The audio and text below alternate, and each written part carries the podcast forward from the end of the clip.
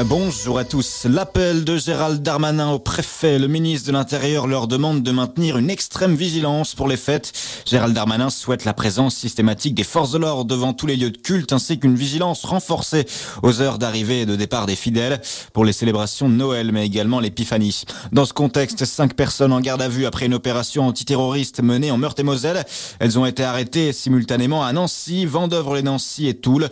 Pour le moment, on ne sait pas vraiment ce qu'on leur reproche si ce n'est ces interpellations sont intervenues suite à des éléments potentiellement inquiétants.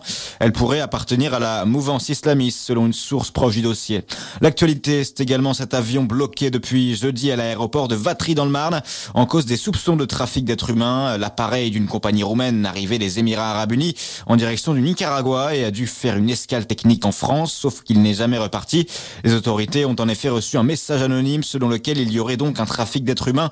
300 ressortissants indiens se trouvaient à bord. Deux personnes sont en garde à vue. Un sursis pour les dauphins. Le Conseil d'État a suspendu les dérogations accordées à certains bateaux pour leur permettre de pêcher dans le golfe de Gascogne malgré les interdictions.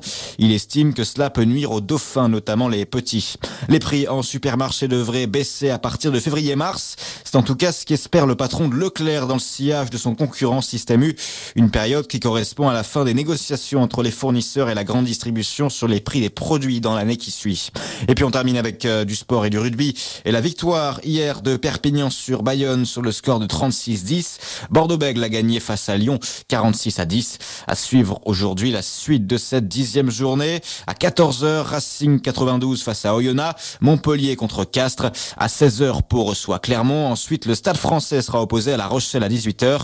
Avant un choc ce soir entre Toulouse et Toulon, programmé à 21h05 pour conclure cette journée.